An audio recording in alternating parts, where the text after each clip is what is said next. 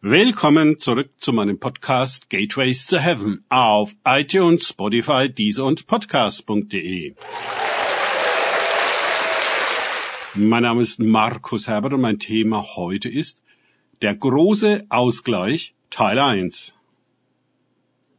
Weiter geht es in diesem Podcast mit einem Kapitel aus dem Buch Ein Turm bis zum Himmel, der Geist Babylons, gestern und heute, meines Freundes Frank Krause vergeltet ihr, wie auch sie vergolten hat, und verdoppelt es ihr, doppelt nach ihren Werken. In dem Kelch, den sie gemischt hat, mischt ihr doppelt.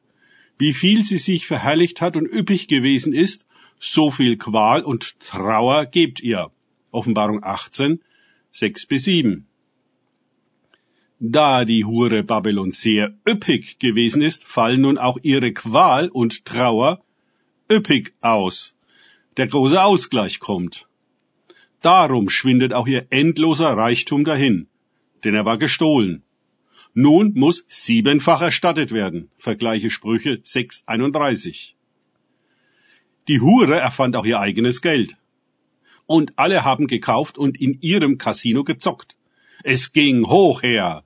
Aber auf einmal erkennen die Kaufleute und Händler, die Mächtigen und Reichen, dass es nur Spielgeld ist, mit nichts gedeckt, außer Lug und Trug, bei dem sie mitmachen.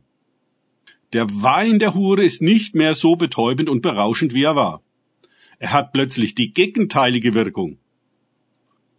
Sollte er die Kunden der Hure gefügig machen, macht er sie nun unwillig. Sollten sie sich im Bordell entspannen und vergessen, ernüchtern sie jetzt. Die Hure, deren Spezialität Verwirrung ist, ist selber verwirrt.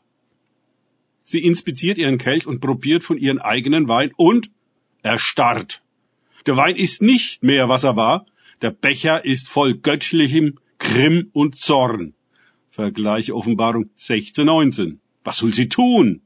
Es war doch dieser Wein, der alle Welt betrunken und manipulierbar gemacht hat und alle wollen weiter aus dem Kelch der Hure trinken. Aber nun kann sie ihnen den Kelch unmöglich mehr geben.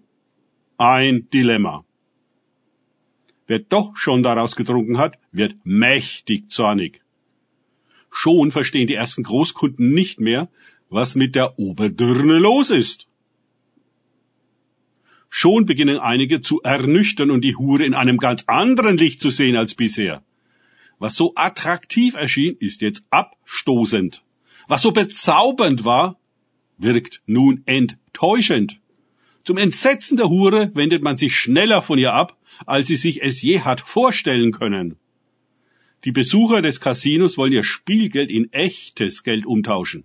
Und siehe da, ja, so viel hat die Hure gar nicht in der Kasse.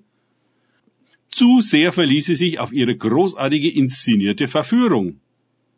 Auf einmal ist Payday. Und niemand will Krypto, sondern echte Werte sind gefragt. Also werden die Besitztümer der Hure veräußert und ihre Konten geleert. An einem Tag wird die Hure zu dem, was sie tatsächlich ist. Nichts. Wehe, wehe. Die große Stadt, Babylon, die starke Stadt, denn in einer Stunde ist dein Gericht gekommen. Und die Kaufleute der Erde weinen und trauern um sie, weil niemand mehr ihre Ware kauft. Offenbarung 18, 10b bis 11.